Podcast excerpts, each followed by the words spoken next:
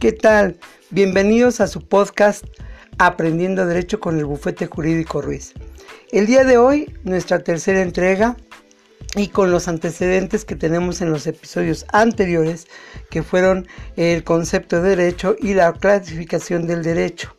Eh, el día de hoy tomamos un, un concepto que es el derecho constitucional, parte del derecho público, y lo tomamos por la importancia que tiene dicho concepto, dicho derecho, dicha parte o rama del derecho. Bien, para poder comprender la importancia, primero vamos a dar la definición del derecho constitucional. Este tiene como fin el estudio de la constitución política de los Estados Unidos mexicanos y el orden jerárquico de las leyes.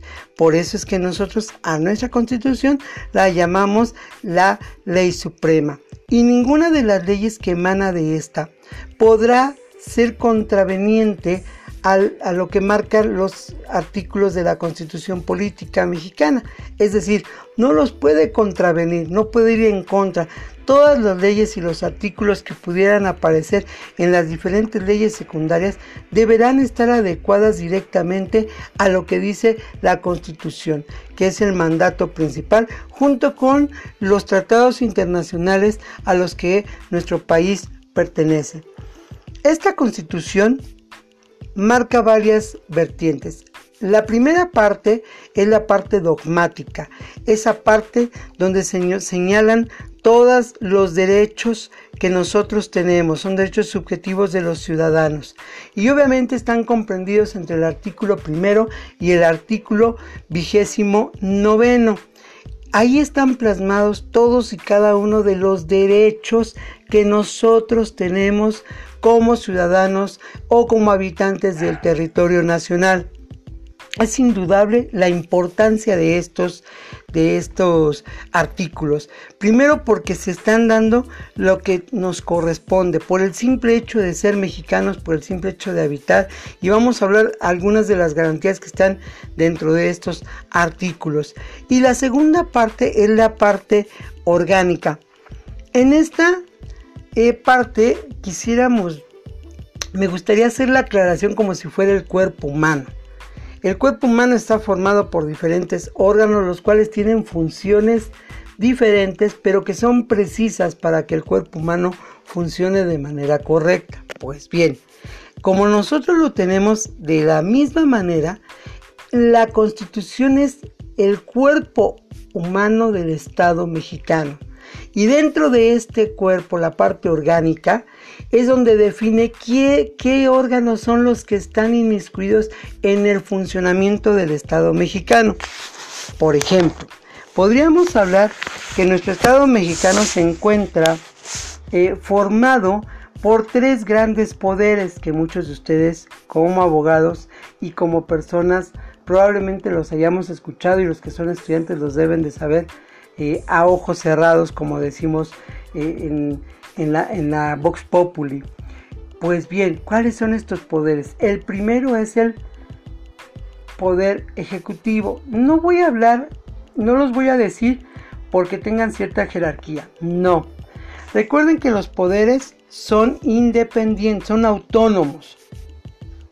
De hecho, más adelante tocaremos el tema de la división de poderes, que es un tema muy importante y que se habla de la división entre los poderes del Estado mexicano, sin embargo, pues, no está tan dividido como creemos y lo vamos a ver con algunos ejemplos muy interesantes. Por lo tanto, seguimos con el tema. El primer poder es el poder ejecutivo y ¿quién lo representa? El presidente de la República. ¿Sí?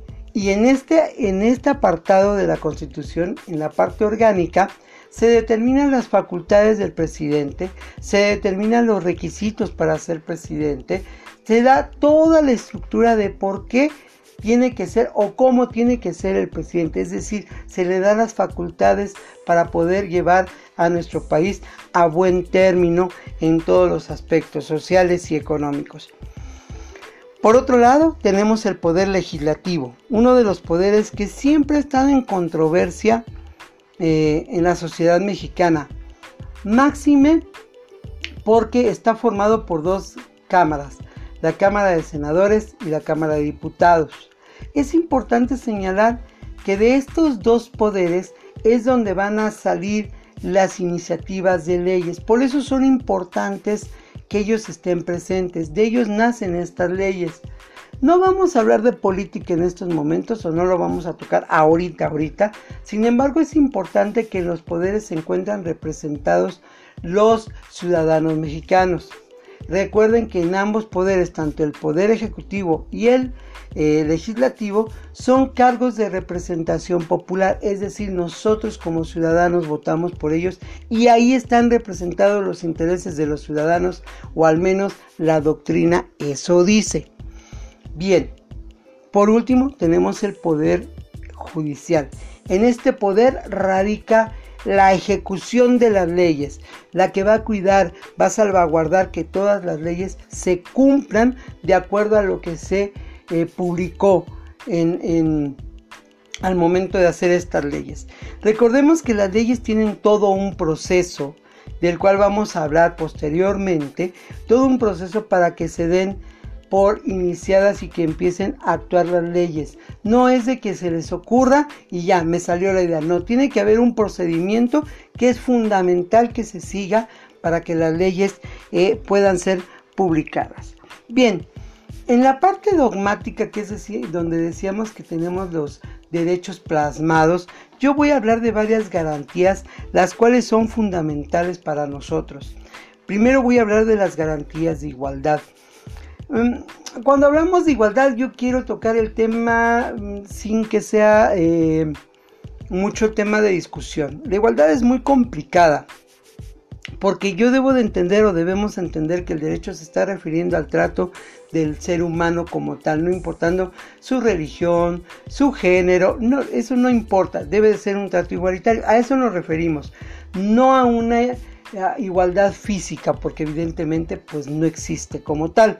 Entonces tenemos debemos de tener mucho cuidado cuando hablamos de este tipo de situaciones.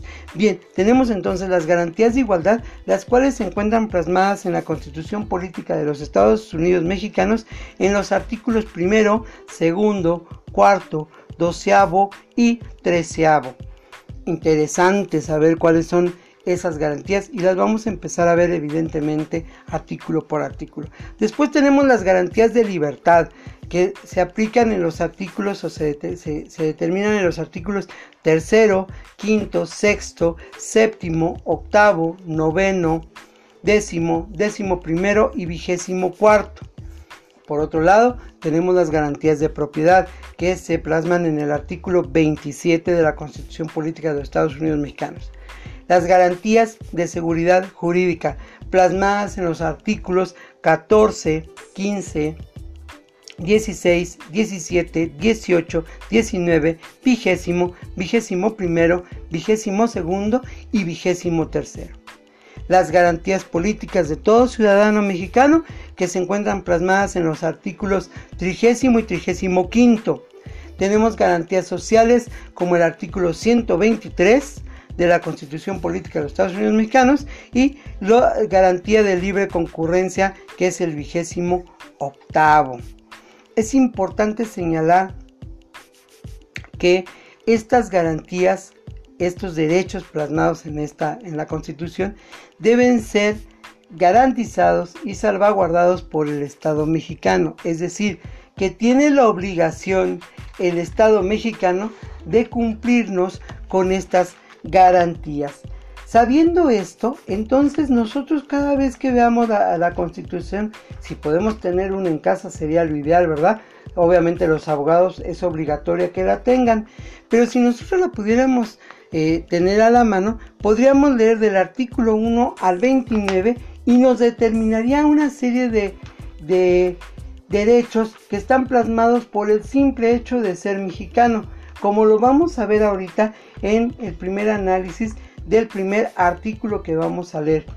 Antes de esto, me gustaría tocar parte importante que estas garantías deben de ser exigidas por los ciudadanos. No se trata de que si me las quiere dar el Estado, no señor, están obligados el Estado a garantizármela. Y vamos a ver también como a poco, poco a poco, vamos a encontrarnos con el problema que decíamos anteriormente, aquel que yo les decía que la doctrina era una cosa y que la práctica era otra, es decir, a todos los estudiantes de derecho se nos enseña de una manera y se nos enseñan múltiples conceptos, múltiples definiciones, muchas formas de interpretar las leyes, pero en la práctica sucede no lo contrario, pero es diferente. Tenemos que entender muchas cosas y podríamos poner ejemplos como los famosos retenes que se colocan en diferentes lugares con la supuesta revisión nada más y con la contestación de las autoridades de decir, este, no tienes nada que esconder, pues déjame revisarte. Pues son actos que no deberían de ser y que en la Constitución están plasmados de manera inequívoca. Ahí están, pero obviamente nuestras autoridades muy lejanas de ser autoridades congruentes, cometen actos que no son los correctos y que no se deberían de hacer. Pero los vamos a ir analizando poco a poco conforme vayamos viendo todo este tiempo. Bien, vamos a analizar el artículo primero de la Constitución Política de los Estados Unidos Mexicanos. Un artículo que por demás es importante, primero, porque es el primero en donde se define el ámbito de acción de todas las leyes y obviamente de las, de las garantías que nosotros tenemos otorgadas en la Constitución. El artículo primero dice que viene exactamente eh, eh, por ser el primero el que nos da la pauta de poder conocer todos estos derechos a los cuales estamos eh, no obligados, perdón, iba a decir la palabra incorrecta, tenemos el derecho de tenerlos y tiene la obligación el Estado de garantizar. Artículo primero, Constitución Política de los Estados Unidos Mexicanos, primer párrafo. En los Estados Unidos Mexicanos, todas las personas gozarán de los derechos humanos reconocidos en esta Constitución y en los tratados internacionales de los que el Estado mexicano sea parte así como las garantías para su protección, cuyo ejercicio no podrá restringirse ni suspenderse, salvo en los casos bajo y bajo las condiciones que esta Constitución establece. ¿Qué quiere decir?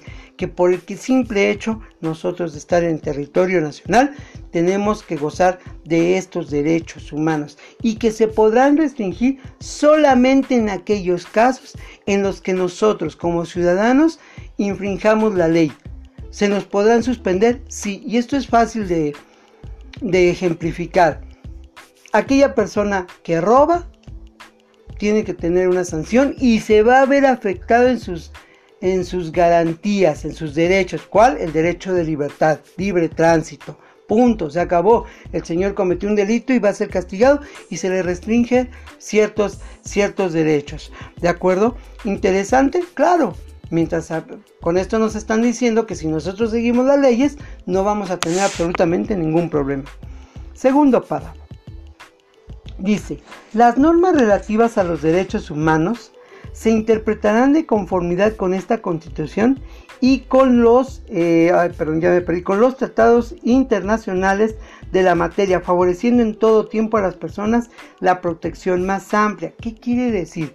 No hay ninguna ley que puede contravenir lo que ya está marcado en la constitución política de los Estados Unidos mexicanos. Es decir, tiene que ser de conformidad con la constitución, no puede ser de ninguna otra manera. Tienen que estar eh, bajo la misma idea, la misma línea, no la pueden cambiar. Por eso es que de repente nos encontramos con ciertos asuntos donde hay una controversia porque se está eh, violando de una otra manera lo que ya la Constitución nos tiene establecido. Tercer párrafo, artículo primero de la Constitución Política de los Estados Unidos Mexicanos. Todas las autoridades, en el ámbito de sus competencias, tienen la obligación de promover, respetar, proteger y garantizar los derechos humanos de conformidad con los principios de universalidad, interdependencia, indivisibilidad y progresividad. En consecuencia, el Estado deberá prevenir, investigar, sancionar y reparar las violaciones a los derechos humanos en los términos que establezca la ley. ¿Qué quiere decir este párrafo? Algo muy sencillo. Señores, el Estado está obligado a garantizarnos los derechos y debe de promoverlos, respetar, proteger cada uno de ellos, conforme a ciertos principios los cuales vamos a desmenuzar en el siguiente capítulo cada principio, estos principios, de acuerdo a estos, será posible que entonces el Estado lo tiene que hacer. ¿Ok? Bien, vamos al cuarto párrafo del artículo primero de la Constitución Política de los Estados Unidos Mexicanos, que nos dice, está prohibida la esclavitud en los Estados Unidos Mexicanos. Los esclavos del extranjero que entren al territorio nacional alcanzarán por este solo hecho su libertad y la protección de leyes. ¿Qué quiere decir esto? Pues algo muy interesante, señores. Perdón, que nadie puede ser esclavo aun cuando sea un extranjero. Desde el momento que pisa el terreno, mm, el territorio nacional, automáticamente, por ese simple hecho, tiene garantizado de manera inequívoca ¿sí? Tiene garantizado de manera inequívoca estos derechos y nadie se los puede, se los puede eliminar. Es decir, entran aquí y dejan de ser esclavos. Algo muy interesante que vale la pena estar mencionando constantemente. Por último, el último párrafo dice, queda prohibida toda discriminación motivada por origen étnico o nacional del género, la edad, las discapacidades, la condición social, las condiciones de salud, la religión, las opiniones, las preferencias sexuales, el estado civil o cualquier otra que atente contra la dignidad humana y tenga por objeto anular o menoscabar los derechos y libertades de las personas. Aquí es donde entra el derecho de la igualdad. No importa cómo seas, no importa cuáles son tus preferencias, no importa tu religión, para la ley eres exactamente igual. Nadie te puede menoscabar tus derechos, nadie. Entonces, desde aquí ya sabemos nosotros que teóricamente nos dice eh, la Constitución que debemos de ser eh, tratados de manera igualitaria. Vamos a ver si es cierto. En la práctica lo vamos a estar escuchando constantemente en algunas situaciones qué es lo que ha estado pasando y a veces por qué se viola por lo menos el derecho del trato igualitario. Bueno, compañeros, por el día de hoy es todo. Muchas gracias por habernos escuchado en este su podcast eh, Aprendiendo Derecho con el bufete jurídico Ruiz en el tercer episodio. Los esperamos el próximo jueves. Por favor, envíenos sus correos, envíen sus sugerencias, envíenos sus peticiones al correo bufete. Por favor, háganlo saber, háganos llegar todas esas eh, preguntas y temas para abordarlos de manera eh, lo más pronto posible para que ustedes queden conforme con este, con este podcast. Muchísimas gracias y buenas noches.